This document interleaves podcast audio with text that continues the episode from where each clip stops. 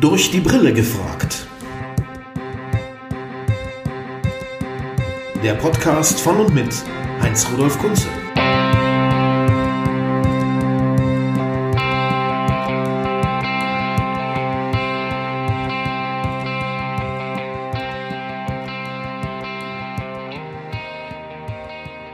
Herzlich willkommen, liebe Damen und Herren, zur dritten Folge von Durch die Brille gefragt mit Heinz Rudolf Kunze. Raten Sie mal, wer das hier geschrieben hat. Ich muss mir mal abgewöhnen, für das Publikum mitdenken zu wollen, denn die Leute haben meistens einen komplett anderen Geschmack als ich. Außerdem können sie selber denken und entscheiden, was sie gut finden und was nicht. Die wollen bestimmt nur ein schönes Rockkonzert sehen und könnten auf meine Meinung auch verzichten. Und wenn es unsere Band überhaupt nicht gäbe, würden sie einfach Fans einer anderen Band sein und sich genauso freuen, und ihnen würde nichts fehlen. Den ganzen Bands, die sich gar nicht erst gegründet haben, weint ja auch niemand nach, obwohl diese sicherlich viel bessere Musik als wir gespielt haben könnten, wenn es sie gäbe.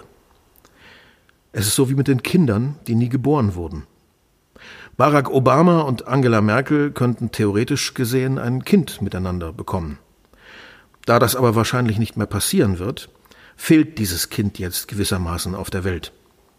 Ich überlege, ob dieses Kind mit all den anderen, die vergeblich auf ihre Geburt warten, schon bereitsteht, also ob die Möglichkeiten ihres Wesens schon festgelegt sind. Dabei wird mir wieder einmal klar, welchem Glücksfall ich es verdanke, dass es mich überhaupt gibt. Aus der Fülle der Menschheit mussten sich meine Eltern treffen. Das war gar nicht so einfach, da meine Mutter aus Polen geflüchtet ist, während mein Vater in Thüringen wohnte. Getroffen haben sie sich dann wohl in Berlin. Da muss es in den 60er Jahren sehr lustig gewesen sein. Wenn meine Eltern Geschichten von ihren Partys und verrückten Freunden erzählen, klingt das nicht nach grauem Osten. Das klingt eher so, als hätte ich eine Menge verpasst. Jedenfalls sind meine Eltern sich näher gekommen, was für mich sehr günstig war. Dann wurde ein Kind geboren, aber das war noch nicht ich, sondern mein Bruder. Ich habe mich oft gefragt, warum ich nicht als erster geboren wurde, sondern erst drei Jahre danach.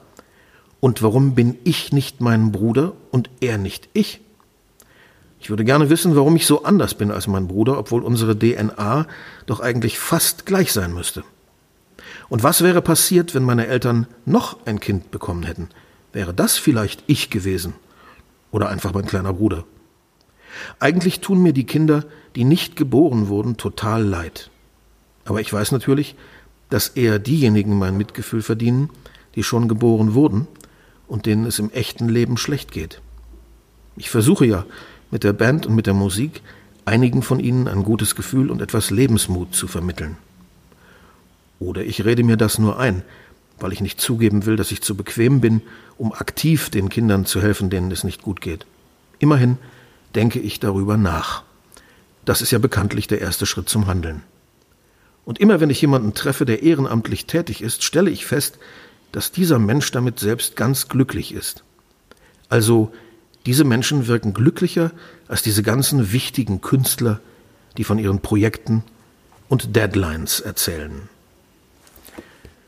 Mir gegenüber sitzt nördlich von Berlin der Mann, der dies hier geschrieben hat. Ein Mann, der fast auf den Tag genau zehn Jahre jünger ist als ich und der mit normalem Namen Christian Lorenz heißt. Die Welt kennt ihn aber unter dem Namen Flake. Schönen guten Tag. Guten Tag. Vielleicht können wir das jetzt endlich mal klären, weil selbst in deiner Biografie, die man von fleißigen Bienchen in die Hand gerückt bekommt, wenn man sich auf dich vorbereitet, wird das nicht endgültig geklärt.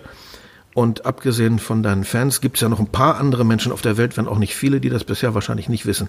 Kannst du uns endlich aufklären, was Flake wirklich ist? Hier heißt es, es hat etwas zu tun mit einem Kinderfilm, Vicky und die starken Männer oder Winnie und die starken Männer, den ich aber nie gesehen habe. Ist das wirklich daher und was hat es damit auf sich? Ich habe ähm, stark gestottert als Kind. Ja.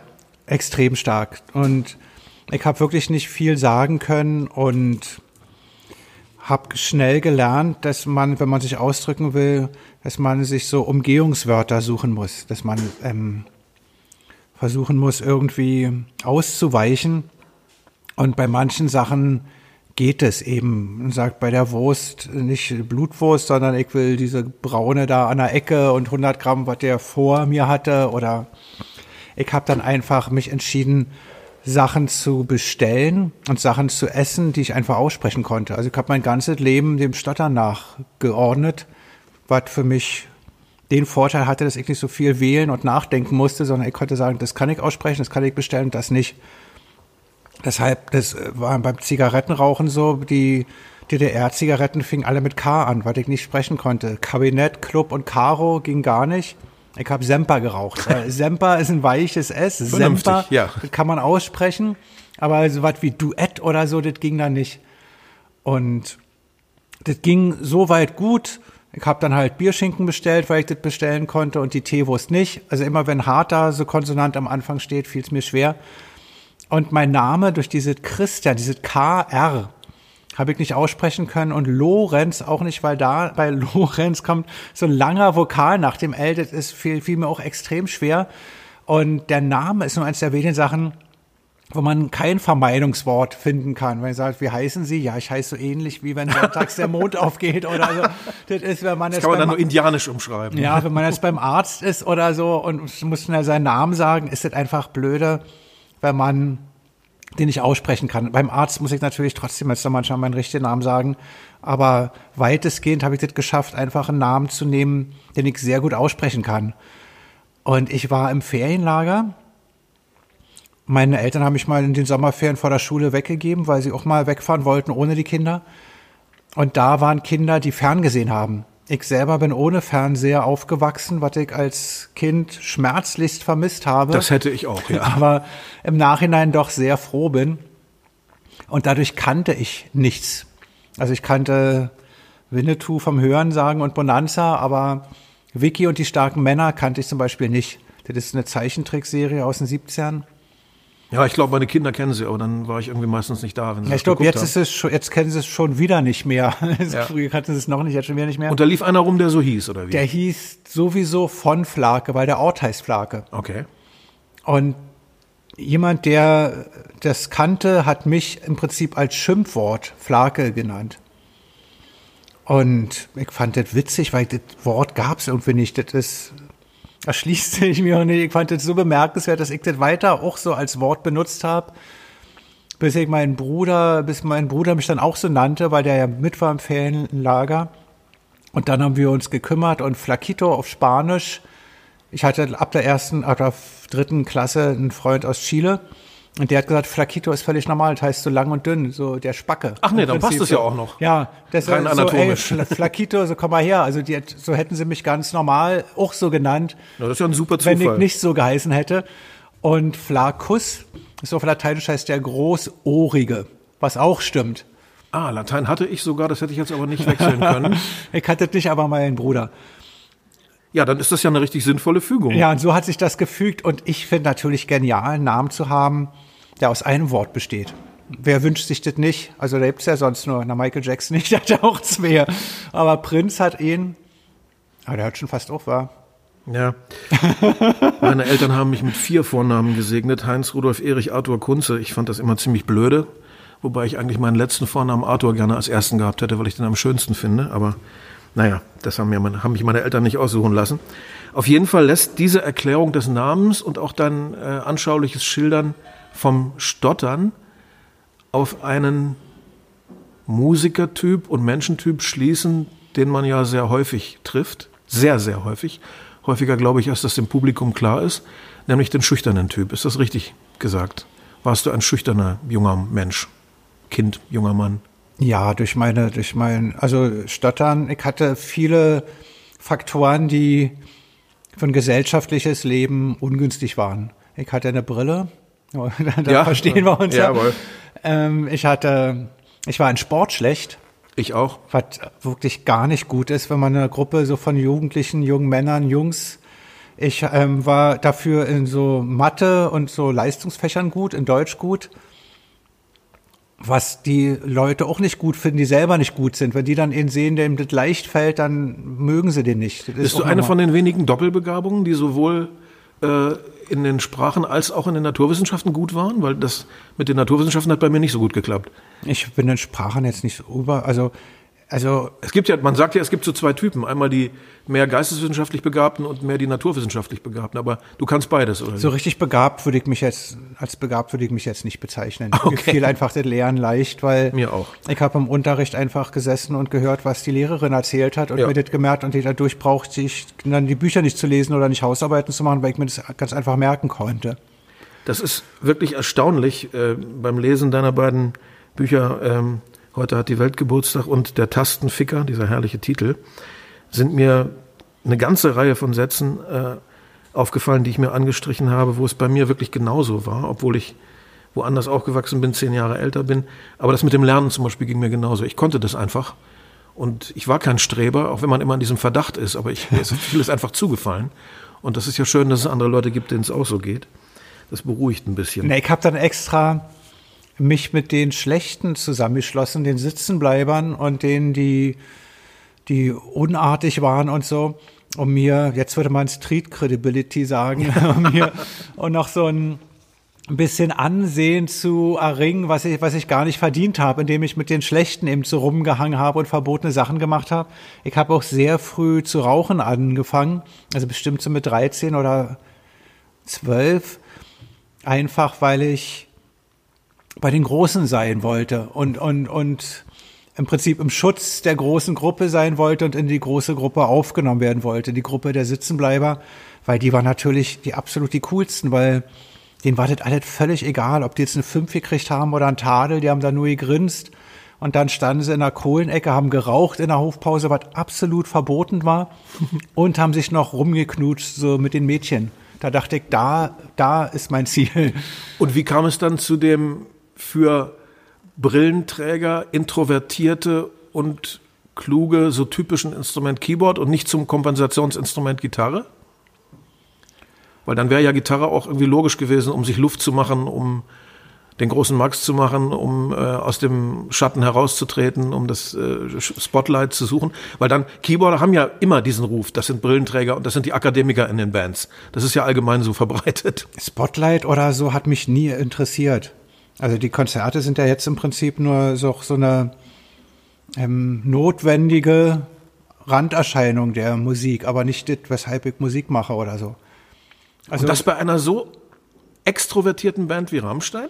Ja, da habe ich mir jetzt nicht so ausgesucht, aber das, also ähm, ja, das, das, die Live-Konzerte sind für mich nur ein Beiwerk, so eine Reproduktion ähnlich von einem Maler, der eine Ausstellungseröffnung hat der malt ja auch nicht wegen der Ausstellungseröffnung, er malt, weil er malt und nicht, weil er da die Leute sehen will, die sich das ankicken oder so. Verstehe ich das richtig? Dir wäre das, also dir würde es auch reichen, wenn ihr sechs euch die Stücke ausdenkt und jemand anders spielt sie.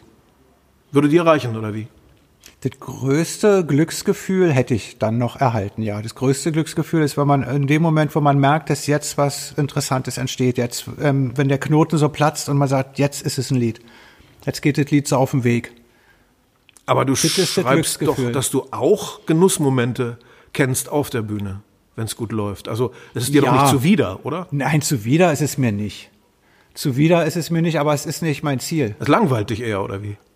Das wäre jetzt vermessen zu sagen, aber es ist natürlich, wenn man jeden Tag spielt, es ist natürlich ähm, dann irgendwann egal, ob man jetzt Brötchen backt oder auf der Bühne steht. Das ist schon richtig. Das heißt, wenn es nach dir ginge, würdet ihr mehr Alben machen, mehr, mehr Zeit im Studio verbringen? Nee, ich finde es genau gut, so wie es ist. Weil genau so das Verhältnis, dass man mal das macht und mal das, dann kriegt man wieder Lust auf das andere, dann spielt man wieder, dann kriegt man Lust aufs Studio, dann ist man wieder im Studio und sagt, ach, das könnte man mal doch wieder live spielen. Das taut schon jetzt genau hin. Also wir machen das schon genau so, wie ich das gut finde. Okay. Ähm, wenn ich jetzt zurückkomme zu diesem langen Zitat da eben, ähm, dieser Mensch der du ja offensichtlich bist. Das Buch ist ja doch wohl, und das andere auch, der Tastenficker, sehr nah an dir dran. Das kommt ja offensichtlich stark aus eigenem Erleben und ich glaube auch nicht, dass da ein, ein Ghostwriter für dich äh, den Kugelschreiber gehalten hat, sondern das ist, klingt schon sehr selbst durchdacht und selbst gemacht. Dann sagst du ja, äh, du versuchst den Menschen statt direktem Engagement immerhin mit der Musik der Band, und ich nehme an, damit dürfte doch wohl Rammstein gemeint sein, äh, etwas Gutes zu geben, ein Glücksgefühl, etwas Positives. Äh, wie geht das zusammen mit dieser doch sehr finsteren Musik, für die Rammstein steht? Die Art der Musik spielt dabei überhaupt keine Rolle.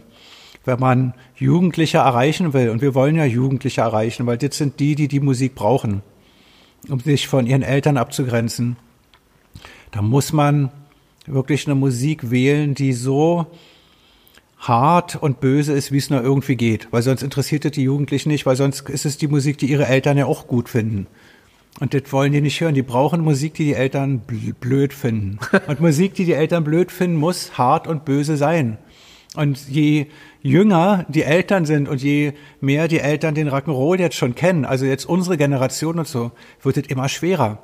Das glaube ich Finde auch. mal eine Was Musik- machst du mit Eltern, die Jimi Hendrix gehört haben? Ja, oder die Punk gehört haben später. Das ist jetzt das Problem. Jetzt gibt's ja schon die Eltern, die auf Techno stehen, auf Skrillex und so harte Sachen hören. Da hilft den Jugendlichen nur noch, den bösen deutschen Hip-Hop zu hören, der völlig menschenverachtende Texte macht und völligen Blödsinn ist, weil da sagen die Eltern dann, auch wenn sie auf Techno stehen, sagen, mach die Scheiße aus.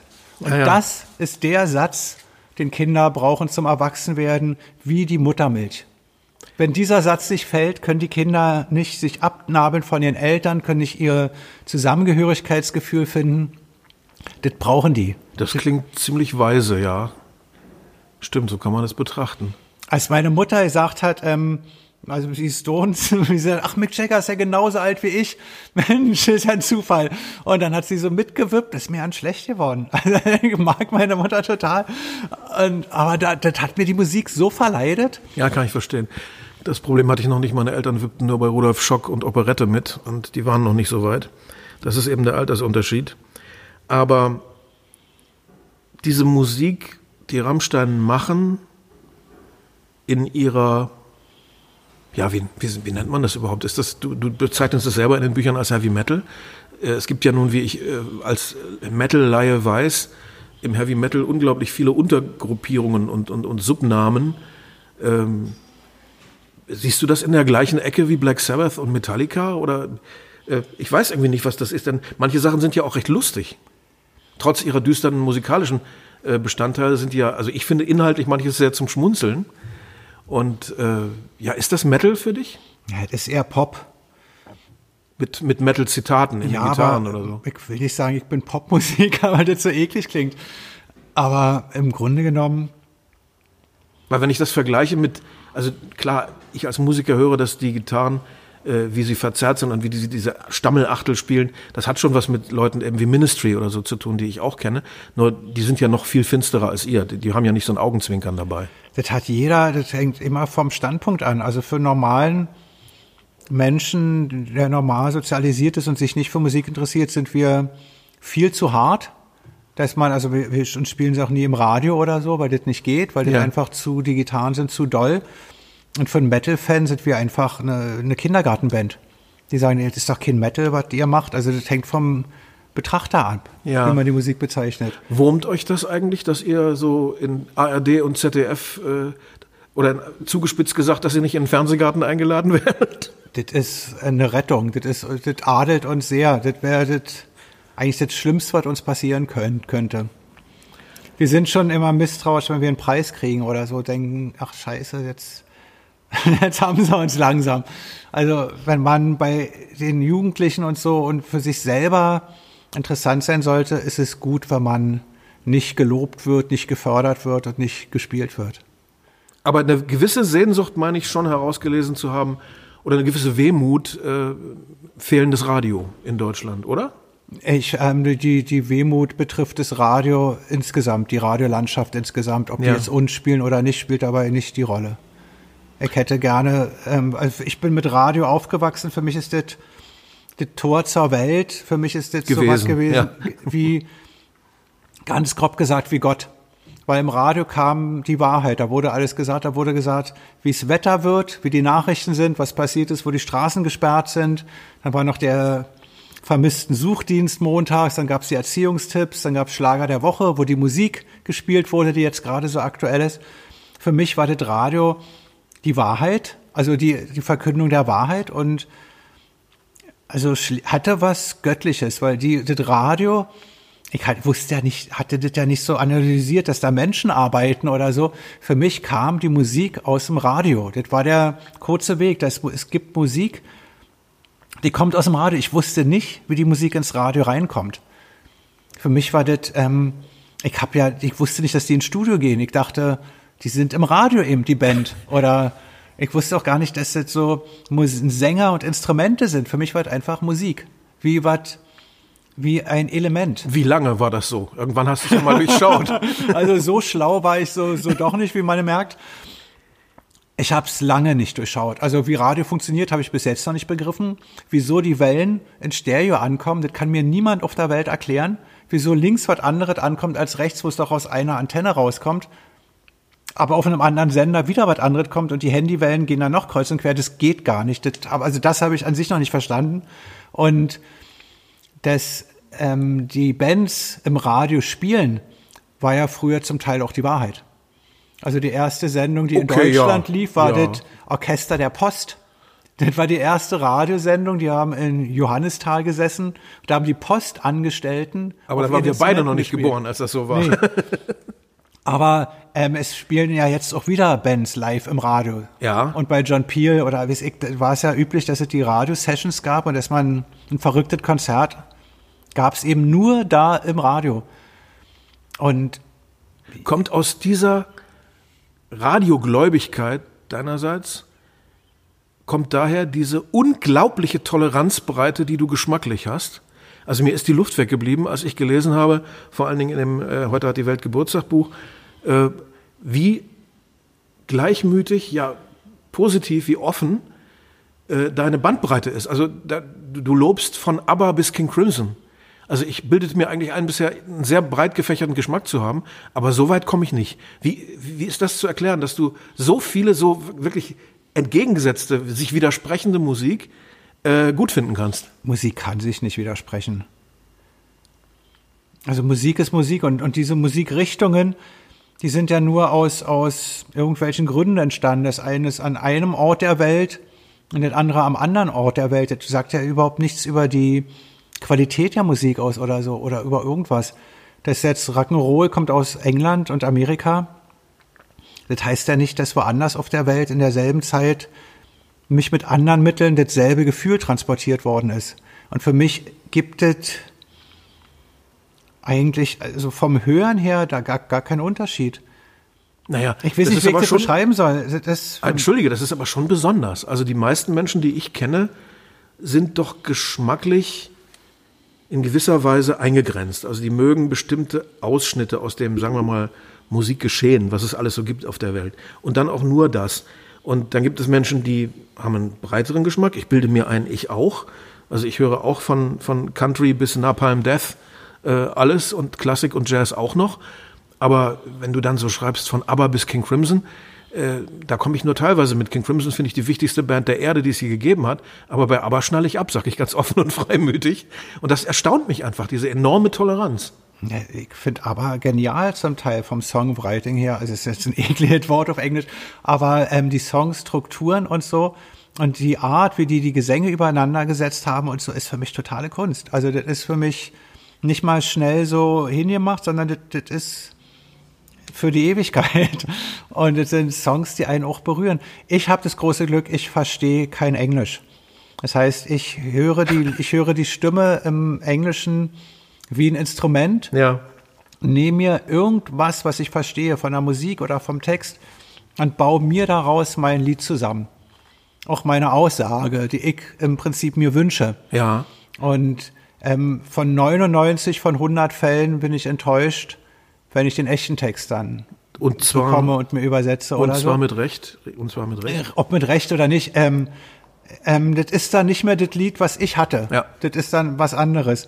Und ich fand ursprünglich deutsche Musik nicht so gut. Also weil ich stand auf Rock und so, das war alles aus England.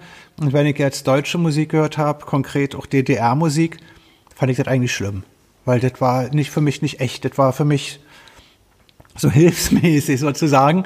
Aber ich habe beim Deutschen gemerkt, dass die mir was erzählt haben, dass die mir eine Geschichte erzählt haben. Aber du gehörst nicht zu den Leuten, die sagen, Deutsch lässt sich nicht singen, also rein klanglich, nee, oder? Im, Im Gegenteil. Die, ich habe gehört, dass da Leute mir was erzählt haben, eine Geschichte, ob das jetzt Reinhard May war, was ich als Kind gehört habe, Ulrich Roski, Konstantin Wecker. Die Liedermacher halt. Und, ja, ja. klingt jetzt ähm, fast schon abwertend. Nein, nein, Liedermacher, aber um das Gottes Willen. Das das- ist einfach, für mich ist es eine Gattungsbezeichnung. das war total toll und da habe ich gehört, Mensch, das ist ja interessant, was der erzählt. Und auf einmal, als ich dem Text gefolgt bin, war mir die Musik völlig egal. Die Musik war ja nur ein Transportmittel, damit der seinen Text vortragen kann, damit das, damit das, na, damit die, die, die Zeilen irgendwo raufpassen können und zum Zuhörer gebracht werden. Weil man liest ja nicht Gedichte vor, da erzählt er nicht, das bringt ja keiner so im Radio. Aber als Lied ist es gesendet worden, man hat gehört und ich habe das angenommen und war sehr dankbar, weil ich dadurch die Texte gekriegt habe, die Geschichten so bekommen habe und die Musik habe ich dann als zweitrangig wahrgenommen und dadurch viel auch toleriert. Also Konstantin Wecker finde ich jetzt musikalisch auch richtig gut. Also weil ich Klavier total mag und weil er auch gut spielt, finde ich. Er Ja, der spielt Ideen. wirklich gut, ja. Hannes Wader ist jetzt nicht ganz so meins, dieses Gitarrenpicking und so. Da denke ich, na ja, ist halt so, wie ein Liedermacher spielt. Aber ich verzeih ihm das alles und das, das, das hört sich mir weg, weil die Aussage gut sind. Ja. Weil, weil ich das wichtig finde. Und ich finde übrigens, der hat eine unheimlich schöne Stimme. Der singt einfach gut. Die Stimme ist sehr warm und gut, ja, das stimmt. Und er kann auch richtig Fingerpicking. Also, wenn man auf dieses Folk-Ragtime-Zeug steht, da ist er schon nicht unbegabt. Also, er macht das schon ganz in Ordnung. Ich stehe jetzt nicht drauf oder ich stand nicht drauf und deshalb war das für mich ähm, nicht das, was ich mir jetzt angemacht hätte, wenn ich Musik hören Ja. wollte. Aber ich fand die Texte so gut und die Art, wie er das sang, dass ich mir das gerne dann auch angehört habe. Und ich finde, in jedem Musikding finde ich was, was äh, mich berührt oder so. Denn die Harmonien, die Harmoniefolgen und die Gedanken der Musiker sind ähnlich.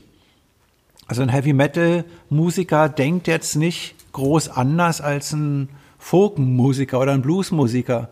In Der den will, Strukturen der oft will nicht, ja. auch sein Lied machen, der will, dass, sein, dass er seine Strophen da unterkriegt und er will, dass es geil ist. Er will irgendwie so das machen, dass das Publikum berührt ist, entweder durch Power beim Heavy Metal, dass er völlig auf die Kante geht, auf Geschwindigkeit Und durch auf, Posen auch. das Posen das meine ich jetzt. Ich, ich sehe das jetzt wirklich nur vom Musikalischen her. Und ein Folkmusiker oder selbst ein Schlager, man versucht auch ein Lied so eine Hookline, so sagt man, so eine Refrain-Melodie zu kriegen, die man sich, die merkt, die eingängig ist und die einen auch berührt. Und deshalb sind da oft die qualitativen Unterschiede sehr gering, wenn man, wenn man überhaupt von Qualität in der Musik sprechen kann, weil richtig schlechte Musik gibt's in meinen Augen eher nicht. Es sei denn, dass wirklich nur für Geld was schnell produziert wird, ohne dass da ein Musiker mit seinem Herz auch dahinter steht. Also wenn irgendwas jetzt produziert wird von irgendwelchen Leuten für irgendwelche Sänger von diesen Shows oder so, Ja. da, da glaube ich nicht, dass die Qualität jetzt so hoch ist. Aber sonst, wenn sich ein Musiker hinsetzt oder eine Band und sagt, wir machen jetzt ein Lied, das Thema brennt mir auf der Seele oder will ich sagen, ich will hier dieses Gitarrenriff spielen, dann ist das an sich schon mal gut.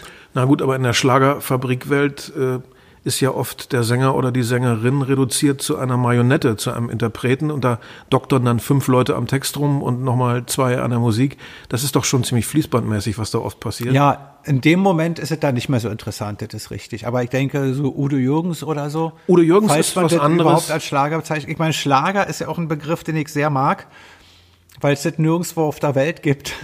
Und weil Schlager ist, Ist doch, eigentlich, eigentlich heißt doch nur Hit. heißt nur Treffer. Hit.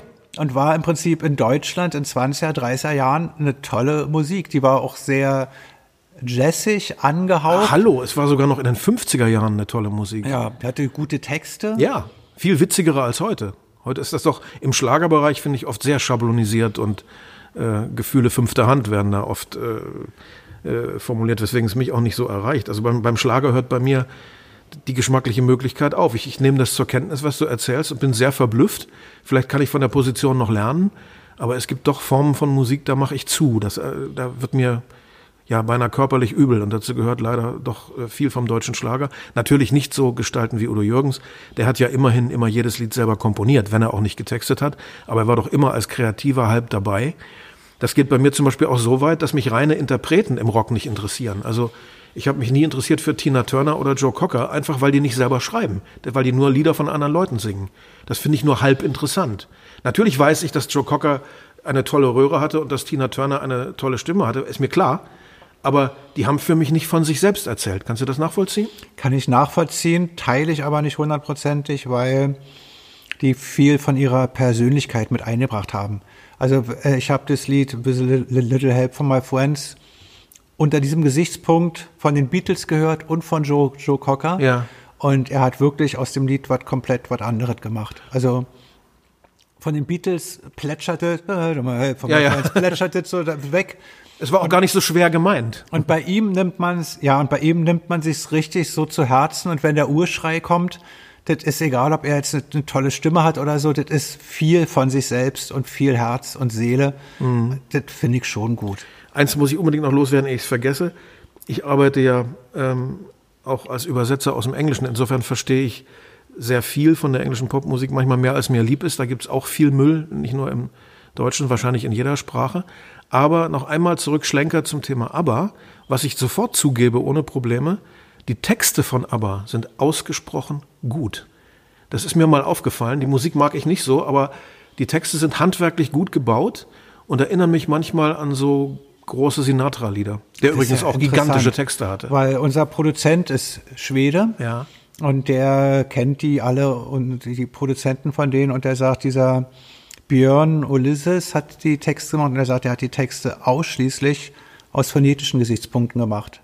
Also er hat die Musik gemacht und Das- dann hat er das haut mich um, weil das der kann hat eigentlich nicht sein. gesucht, die da dieses Chiquitita, Chiquitata, dieses Wort gibt's gar nicht. Das hat ist klar. Nur für diesen, also er hat alle Texte nur und Waterloo ist Waterloo, weil sich da Waterloo so gut singt. Okay. Das Aber ist so das, kann Water- doch, das haut mich um. Dass er die Texte nach den Buchstaben, also phonetisch auf die Das Musik glaube ich nicht. Nein, hat. nein, nein, nein. Das, mit dem muss ich reden, weil äh, zum Beispiel The Winner Takes It All, die Ballade, ist ein ganz tiefer, großartiger äh, Text über Trennungsschmerz, der wirklich äh, sein könnte von Sinatra, von Elvis, von, von Dylan, von Cash. Äh, der geht, also der Text geht mir richtig unter die Haut. Die Musik aber berührt mich nicht so sehr. Aber das ist handwerklich gut gemacht. Das kann nicht nur nach Klanggesichtspunkten sein. Das ist unmöglich. Dafür hat es zu viel Inhalt. aber es ist ja schön, dass man so drüber reden kann. Handwerklich gut gemacht ist schon wieder fast ein Makel in meinen Augen. Na, das sehe ich ein bisschen anders. Also wenn einer sein Textehandwerk beherrscht und sein, sein Harmoniehandwerk, also mit, mit äh, Akkorden gut umgehen kann, auf beiden Ebenen gibt es das ja. Äh, mir sind schon so Handwerker wie Elton John am Klavier sehr wichtig. Den finde ich ganz toll. Und das Tollste bei Elton John finde ich, dass der immer auf seinen Texter wartet. Der fängt nicht mit der Musik an, sondern der wartet immer, bis Bernie Taupin, sein Leib- und Magentexter, was geschrieben hat und vertont das dann. Äh, Das trifft mich deswegen so ins Herz, weil ich das auch so mache. Ich bin auch jemand, der immer mit dem Text anfängt Ja. und dann erst mit der Musik. Also ich Wie habe- macht ihr das? Ihr macht immer Musik zuerst, ne? Ja, ich habe immer die Befürchtung, dass wenn Handwerk kommt, wird die Sache vom Handwerk auch gelenkt. Weil dann macht man so das, was man gut kann und macht dann so, wie das so geht. Was mich mehr interessiert, ist eigentlich, wenn einer will und das so unbedingt will, dass ihm egal ist, auf welchem Weg und wie er das macht und versucht irgendwie mit seinen Mitteln so zu ermöglichen. Also so ein Dilettantismus mit Herz berührt mich hundertmal mehr, weil ich das nachvollziehen kann. Dass ein, ein super Gitarrist gut Gitarre spielen kann, ist mir klar. Aber das interessiert mich dann auch nicht. Weil der hat's gelernt. Klar, der kann das. Aber wenn jemand, Aber die Schönheit, die er dann hat. erzeugt, die erreicht dich nicht? nee, also jetzt, wenn ich so Eric Clapton oder so, soll ein super Ja. Gitarrist sein, berührt mich null. Aha. Aber, aber also Jack White ist wahrscheinlich auch gut hier von White Stripes. Aber Ja, ja. der haut mich komplett um, weil der Fusch, der, der, dem ist es, man hat das Gefühl, dem ist es egal. Man hat das Gefühl, der, der ist also Ja, aber der kann auch schon richtig spielen. mehr Wahnsinn drin als, aber der macht nicht diese Läufe und dieses Gefrickel. Also in letzter Zeit, finde ich, wird seine Musik immer komplexer und immer ehrgeiziger. Und nicht, dass wir uns falsch verstehen. Ich sitze ja, wenn ich Eric Clapton im Fernsehen sehe, bei einem Live-Konzert nicht da und sage, oh, das, das hat er jetzt aber wieder gut gezogen, den Ton, sondern das berührt mich ja schon. Also ich finde das ja deshalb gut, weil es, weil es mir das Herz warm macht. Nicht, weil ich jetzt ihm eine Note 1 aufschreibe oder so. Ja, ich kann das als Gegenbeispiel, die Stones konnten wirklich nicht spielen. Nö, können sie heute noch nicht. Ja, aber die haben mich so umgehauen als Jugendlichen. Da bin ich so durchgedreht und tanzend durchs Zimmer gerannt und habe jeden Gitarrenakkord Verstehe ich. tief in mich einsinken lassen und hat mich mitgenommen auf eine große Fahrt und ähm, durchs ganze Leben. Und wie ist es so bei Dingen wie Led Zeppelin, Hendrix? ist mir schon wieder zu, zu viel Kopf. Auch Hendrix? Jimi Hendrix? Ah, ach, ich, ich kann das nicht. Manchmal, bei manchen, da werde ich warm, bei manchen nicht. Und bei Jimi Hendrix auch nicht so hundertprozentig. Kann dir zu gut spielen. Entweder dit oder sagen zu viele, der ist gut. Dann, dann, dann baue ich wahrscheinlich auch eine innere Protesthaltung Ja, auf. ja. Und wenn irgendjemand so hoch gelobt wird, dann sage ich, ähm, muss, wieso denn der jetzt gerade? Oder ich weiß es auch nicht. Aber ähm, ich habe jetzt nicht stundenlang Hendrix gehört oder so. Bei Stones, da habe ich es gemacht. Okay, aber bei Hendrix, da würde ich eben auch gar nicht mit Technik und Fingerflinkheit, sondern mit Gefühl argumentieren. Bei Hendrix würde ich sagen, das ist für mich der Gitarrist, für den ist die E-Gitarre erfunden worden. Das ist, äh, die gibt's, weil es ihn gab. Das, so kommt mir das vor, weil er so viel Ausdruck und Gefühl äh, hineingelegt hat in sein wahnsinniges, zum Teil auch chaotisches Spiel. Das ist ja nicht äh, nur immer der Fingerflitzer, der hoch und runter äh, wichst auf, der, auf dem Brettchen, sondern der auch mit, mit Sounds und mit, mit Klängen gearbeitet hat, die 1968, 67 kein Mensch auf der Welt außer ihm erzeugen konnte. Da geht's ja auch um Emotionen. Da geht's ja nicht nur darum, irgendwelche Skalen schneller zu spielen als der Konkurrent. Und äh, für mich ist das eine reine Gefühlssache. Aber gut, ich respektiere das, wenn dich Hendrix nicht erreicht. Er erreicht mich schon, aber jetzt nicht so tief wie. Ein Thema darf ich nicht auslassen, obwohl ich noch ganz viele Punkte habe, die ich gerne äh, wissen würde. Äh, zwei Themen. Das eine Thema ist äh, DDR, was du dazu Interessantes in deinen Büchern sagst. Das andere aber ähm, doch gerade heutzutage in unserer, in dieser Hinsicht oft so bedrohlichen Zeit. Wie ist das mit, wie siehst du das, die, die Gefahr, dass ihr für manches Martialisches in eurer Musik äh, Beifall von der falschen Seite bekommt. Also vereinnahmt werdet von, von rechten äh, Gestalten, die ja auch in den letzten Jahren, Jahrzehnten auf eine ganz perverse Weise äh, ihren eigenen Rechtspunk entwickelt haben. Gibt es da äh, Bestrebungen, euch von der Seite zu umarmen oder äh, wie, wie sieht das aus mit der Möglichkeit, für rechts gehalten zu werden, einfach nur weil ihr so düster und heftig auftretet? Das, Ist euch doch bestimmt schon passiert. ja, aber das machen eigentlich nur Leute, die sich sowieso nicht mit uns beschäftigen. Also wer zum Konzert kommt, wer sich die Texte durchliest mal in Ruhe, wer die Musik in Ruhe hört und uns mal anguckt, der würde nie auf irgendeine blöde Idee kommen. Das betrifft nur Leute, die so marginal in der Bildzeitung sowas lesen. Da gab's ja, meine Lieblingszeile ist, Hitler schnitt letztes Rammstein-Video. Ähm, wenn man sich auf diesem Niveau bewegt, Ja. dann kann man sowas, aber eigentlich kann man das vernachlässigen, weil ähm, jeder weiß, der sich mit uns beschäftigt, was wir machen. Und dass zum Konzert solche Leute kommen und solche, ist so. Das sind ja Jugendliche, die oft nicht, ähm, die ihren Platz suchen und so, und dass die zu uns in Konzerten kommen, finde ich auch in Ordnung. Also ich würde da keinen rausschmeißen oder ausgrenzen oder irgendwas. Weil wir machen Musik, damit wir, wir die Menschen so unterstützen können. Und das wäre dann so, als würde ich ähm, beim Bäcker keine Brötchen mehr verkaufen, wenn jemand jetzt eine Glatze hat oder Ja. so. Und das ist für mich nicht der richtige Weg. Wie wird denn das äh, von den Journalisten im Ausland wahrgenommen? Ich nehme an, ihr kriegt doch auch viel äh, von eurem Management so, oder interessiert euch das nicht, so Aktenordner mit Auslandspresse, wenn ihr eine Tour gemacht habt? Also ich krieg, ich, ich spiele ja leider nur in Deutschland, ich krieg hinterher immer so einen Ordner, wo die Interviews drin sind und die Konzertrezensionen und so. Wie schreiben denn zum Beispiel Amis und Engländer über euch? Kommt da nicht, äh, das lieben die doch so, dieses Klischee, was auch dann Kraftwerk schon erdulden mussten, die Teutonen, die Germanen, das typisch Deutsche und so. Ist das kein, äh, kein Klischee, was man euch ans Bein bindet? Also Von ich persönlich kümmere mich ganz wenig, also wir lesen nichts eigentlich, weil wir spielen da jeden Tag, wenn wir uns immer die Kritiken da durchlesen würden, das ähm, bringt mir persönlich ja nichts. Gar keine Neugier? Nee. Ich, ich gucke auch nicht ins Internet, wer ich bin oder so. Das, also, wozu? Jetzt sind ja eh Leute, sind Journalisten, die schreiben aus Gründen, weil sie sich selber irgendwie auch wichtig machen wollen, weil sie den Job brauchen oder weil sie einfach zum Konzert wollen. Das ist der Grund so Nummer eins. Kann ich über Rammstein schreiben, bitte? Ich brauche zwei Karten.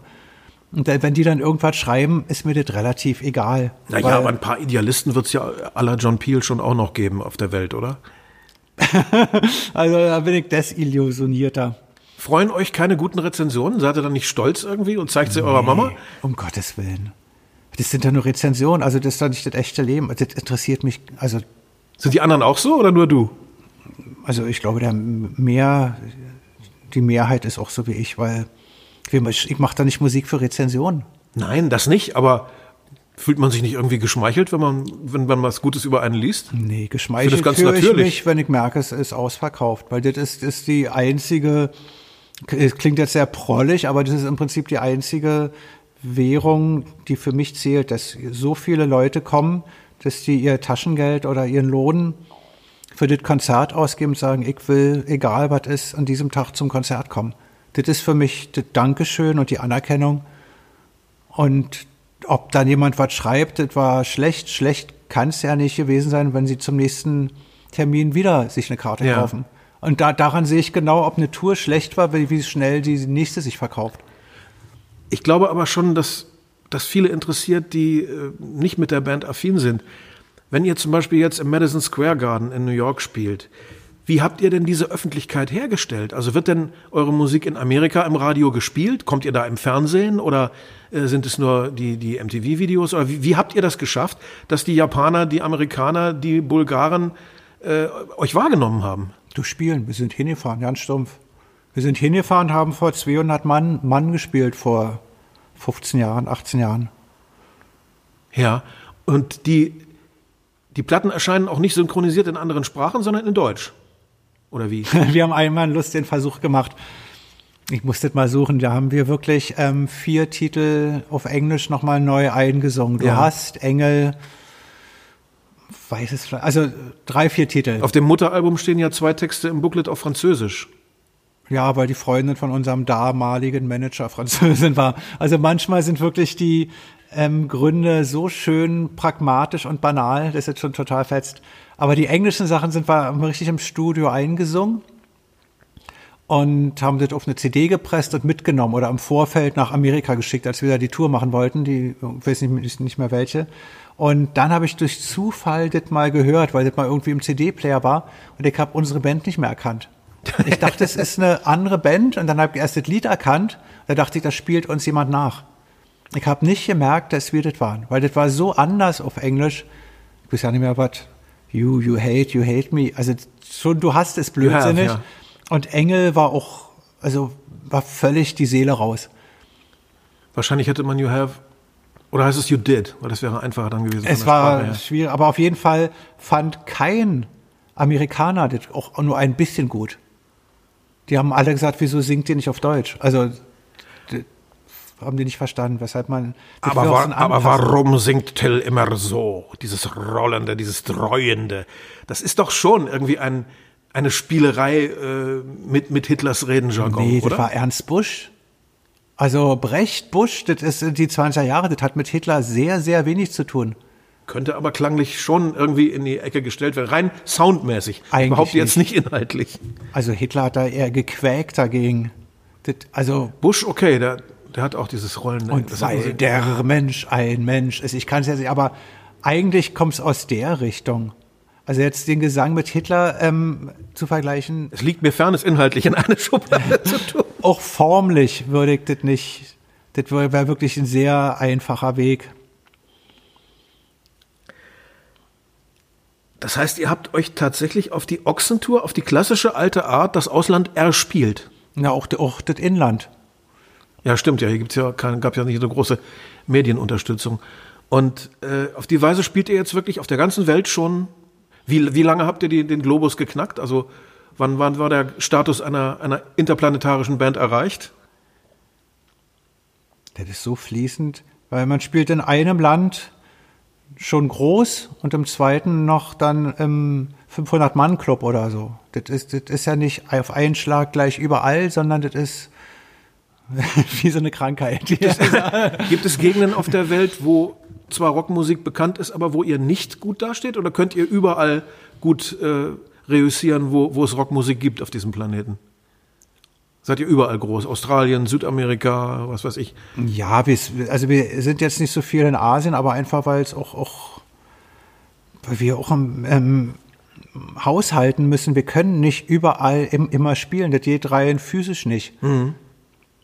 Wir, also man, wenn wir wollten, könnten wir ständig überall spielen, aber das, ähm, das geht einfach nicht. Wenn ich mal auf die Gruppen komme aus Deutschland, die auf der Welt was bewegt haben. Dann gibt es zwei Bands, die bei den Kritikern hoch geliebt sind und die ganz anständig verkauft haben, nämlich Kraftwerk und Can. Und eine Erfolgsband, die Scorpions, die die meisten Kritiker auf der Welt hassen. John Peel hat mal gesagt, das sei die schlechteste Band der Welt. Aber äh, erreicht haben sie ja mit ihrer deutschen Hardrock-Version eine Menge. Ähm, hast du dich mal mit Can beschäftigt? Ja, Can finde ich total gut. Äh, was mir nämlich auffällt, was du sagst zum Keyboard-Spielen in einer Band, ist genau das, was Irmin Schmidt von Kern immer gemacht hat. Das habe ich selber live gesehen und auf Platten, wenn man genau hinhört, hört man das auch. Du sagst, du musst gar nicht immer mitspielen, du entwickelst manchmal eine Idee mit, manchmal hörst du auch nur zu und spielst nur in Lücken. Das war auch immer Irmins Prinzip. Wollte ich einfach mal hier als Klugscheißer mal einbauen, weil äh, Irmin Schmidt war auch so ein Keyboarder, wenn man die Live-Aufnahmen von Kern hört, das war ja sehr experimentell, sehr frei sehr wild. Wild im Sinne von unorganisiert, also nicht von heavy wie bei euch, sondern wirklich, äh, ja, manchmal schon Free Jazz-artig, was da passierte. Allerdings immer mit treibenden äh, Multikulti-Rhythmen. Also der Jackie Liebezeit, der Trommler, kam ja vom Jazz, wollte dann aber gerade Rhythmen spielen. Aber darüber, die anderen vier haben sich ja ausgetobt wie die Irren. Und Irmin hat man auch öfter so dastehen sehen, wie so ein Professor, kinnkratzend, zuhörend den anderen und dann mal wieder so reinlangend. Das ist irgendwie auch deine Arbeitsweise, habe ich das Gefühl. Habe heute im Auto gerade nochmal das letzte Album gehört, das mit dem Streichholz vorne drauf, was ich übrigens ein geniales Cover finde. Und da bist du ja auch eher so ein Lückenspieler, ne? Ja, also es ist schon. Oder bist du bei den Heavy-Gitarren-Parts auch mit dabei gemischt? Nee, also ich spiele jetzt nicht unten drunter rum oder so. Ich, ich, ich habe auch nicht den Drang, mich groß zu verwirklichen oder so. Aber es ist schon manchmal gut, um, um für die Gesundheit des Liedes, wenn ich beim Proben bestimmte Melodien mitspiele und, und Linien mitspiele, die wir dann letztendlich beim Mischen dann weglassen. Ja. Weil dadurch ist dieser Platz dann nicht besetzt und da ist dann Luft drin. Und das ist wie im Kuchenteig oder so. Wenn da Luft drin ist, kann man ihn essen und er ist weich. Wenn da alles jetzt vollgestopft wäre, könnte man nicht durchbeißen. Das stimmt. Da, das Problem Vergleich. haben wir auch oft gehabt, dass wir immer zu viel anspielen. Mit weniger ist man oft ja, und, und dadurch bringe bring ich das Lied mit auf den Weg, weil wir proben ja von Anfang an so, so zusammen und manchmal übernimmt die Stimme, die ich dann hatte, dann der Gesang oder irgendjemand anders und dadurch ist dann eben die Luft, ist der Platz. Musik heißt ja nicht, viel ist gut. Das ist wahr. Seid ihr inzwischen, da widersprechen sich ja dann oft so die Promotion-Angaben der verschiedenen Künstler, das ist ja auch klar. Und irgendwelche Superlative kann man immer äh, finden aus verschiedenen Blickwinkeln. Seid ihr mittlerweile de facto die erfolgreichste deutsche Band auf der Welt, die es je gegeben hat? Also in Zahlen habt ihr die Scorpions überholt? Ähm, nein, werden wir auch nicht. Also Scorpions haben wesentlich mehr verkauft, also ich glaube der Dreifach oder Vierfache, als wir je schaffen werden. Und Erfolg ist kein Zustand, sondern eine innere Einstellung. Ja, aber du hast eben gesagt, äh, hast es selber als prollige Position bezeichnet, Erfolg misst sich an der Abendkasse. Also ja, das ist die prollige. das ist, ist die prollige. Aber ihr seid dann wahrscheinlich die zweiterfolgreichste Band, weil ich glaube, dass Kraftwerk und Kern nicht so viel verkauft haben wie ihr. Und jemand anders würde mir nicht einfallen weltweit. Ja, Wer käme dann noch in Frage? Das Verkaufen ist für mich nun kein Erfolg. Verkaufen ist für mich eher auch was Schlechtes. Sachen verkaufen, wenn ich ähm, mal vor dem Herrgott stehe und er sagt, was hast du in deinem Leben gemacht und ich sage, Platten verkauft, das würde mich nicht froh machen. Ich würde lieber irgendwas Vernünftiges machen, als Sachen so zu verkaufen oder das als Ziel sehen, viele Sachen so zu verkaufen. Eines wollte ich auch noch sagen und dich zu einem Kommentar bitten. Es gibt zwei Adjektive in deinen beiden Büchern, die ungewöhnlich häufig vorkommen und die man mit einem, wenn man dich nicht kennt, und die meisten Menschen kennen dich ja nicht, mit einem Musiker, äh, der in so einer Band wie Rammstein arbeitet, nie in Verbindung bringen würden. Das sind die Adjektive vergnügt und fröhlich. Ist dir das aufgefallen beim Schreiben? Nee, sonst hätte ich wahrscheinlich ein paar rausgenommen. Aber nee, na, ähm, ich Hat wüsste. das was mit deinem Charakter zu tun? Oder? Ja, ich wüsste nicht, wieso sich das irgendwie mit, äh, mit unserer Band. Ähm, Ja, weil die doch eher ein dunkles Image hat. ähm, ja, ein Image hat ja nichts damit zu tun, wie man ist. Also ich habe selten so viel gelacht wie mit uns im Proberaum oder im Bus oder so.